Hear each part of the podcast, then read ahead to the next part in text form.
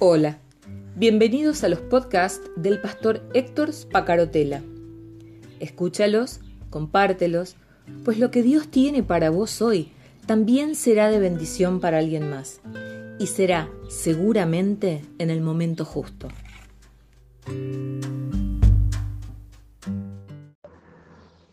Cuando hicimos nuestro primer viaje a África en el año 2011, descubrimos con mi esposa eh, algo que no habíamos entendido en Argentina.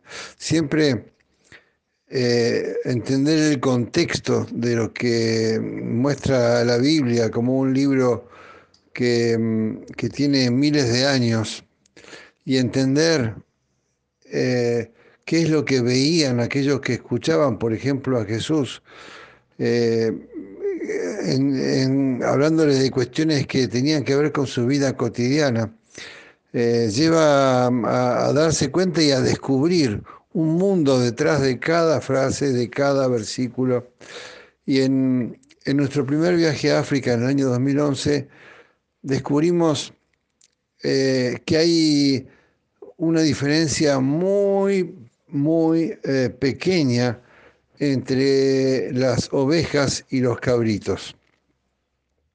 Aquí en Argentina, eh, las ovejas son animales que se tienen una, eh, una lana que se deja crecer eh, y que después se corta para usarla como lana justamente.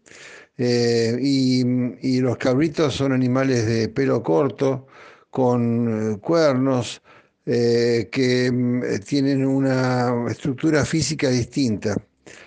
Pero en África nos dimos cuenta que las cabras y los cabritos se parecen mucho entre sí. De hecho, la única forma de distinguir ovejas y cabritos era por la cola, porque los cabritos tenían eh, una cola de una forma distinta que las ovejas. La mayor parte de las ovejas tenían su rabo cortado. Pero eh, aquí uno descubre qué es lo que quiso mostrar Jesús. En, eh, en, África o en Oriente, en la región de Israel, las cabras y los cabritos se parecen mucho.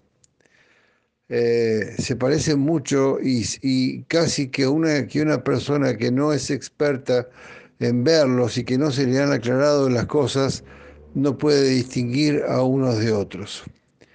Y aquí en el ejemplo que da Jesús en eh, Mateo 25, 31 en adelante, eh, eh, nos lleva a mostrar cómo nos compara con cabras y con ovejas y cabritos, y cómo va Dios a discernir, separando las ovejas y, los cabritos. Cuando el Hijo del Hombre venga en su gloria, versículo 31 del capítulo 25, y todos los santos ángeles con él, entonces se sentará en su trono de gloria. Y serán reunidas delante de él todas las naciones, y apartará, apartará los unos de los otros, como aparta el pastor las ovejas de los cabritos y pondrá las ovejas a su derecha y los cabritos a su izquierda. Entonces el rey dirá a los de su derecha, Venid, benditos de mi Padre, heredad el reino preparado para vosotros desde la fundación del mundo. Porque tuve hambre y me disteis de comer, tuve sed y me disteis de beber, fui forastero y me recogisteis, estuve desnudo y me cubristeis enfermo y me visitasteis, en la cárcel y vinisteis a mí. Entonces los justos responderán diciendo, Señor, ¿cuándo te vimos hambriento y te sustentamos, o sediento y te dimos de beber? ¿Y cuándo te dimos, te vimos forastero y te recogimos, o desnudo y te cubrimos? ¿O cuándo te vimos enfermo o en la cárcel y vinimos a ti? Y respondiendo al rey les dirá, de cierto os digo que en cuanto lo hicisteis a uno de estos mis hermanos más pequeños, a mí lo hicisteis. Y luego eh, maldice a lo que en la en, la figura de lo que está queriendo decir Jesús son los cabritos. Los maldice porque hicieron todo lo contrario. Y claro, uno está acostumbrado a asociar esta eh, frase, este pasaje con la acción social que como iglesia tenemos que hacer y atender y cubrir y cuidar. Hace poco tiempo eh, entrevisté en la página de nuestra iglesia a un pastor de cárceles, un muchacho joven de treinta y pico de años que está consagrado a servir dentro de una cárcel en el norte de Argentina. Y una de las cosas que yo le preguntaba era, ¿qué lo motivó? ¿Qué lo llevó a, servir entre personas privadas de su libertad? Que ninguno está allí por, eh, por injusticias o por que haya sido puesto eh, dentro de las rejas eh, injustamente, sino que han todos cometido algún tipo de delito. Y hay allí entonces mm, violadores, abusadores de, menores, hay mm, ladrones, hay eh, asesinos, estafadores. ¿Qué hace que un hombre dedique, consagre su ministerio, se especialice para poder atender a esta gente que tanto ha sufrido y que tanto ha hecho sufrir a otros. Y así como te pongo el ejemplo de la cárcel, que yo también experimenté porque estuve un año haciendo ministerio carcelario, eh, eh, también eh, hablamos de las necesidades de la gente en lo material, en lo emocional y en lo espiritual. Y aquí en este pasaje de Mateo capítulo 25 en adelante, 31 en adelante, hay un llamado a darle prioridad a la atención social, a la acción social. Pero lo, lo pone Jesús de una forma muy eh, clara y dice, cuando lo hagamos a alguno de estos pequeños, lo estamos haciendo por Jesús y lo tenemos que hacer como para Jesús. La persona que visitamos en la cárcel o en su cama eh, viene a ser como Jesús para nosotros. ¿Cómo podemos reconocer en esa persona a Jesús mismo? Le conocemos porque eh, hacemos una obra y la dedicamos a Él en el servicio. La persona es un ser humano como nosotros, que puede estar pasando necesidades de distintos tipos, pero nosotros tenemos que ver en los ojos de ese hombre los ojos de Jesús.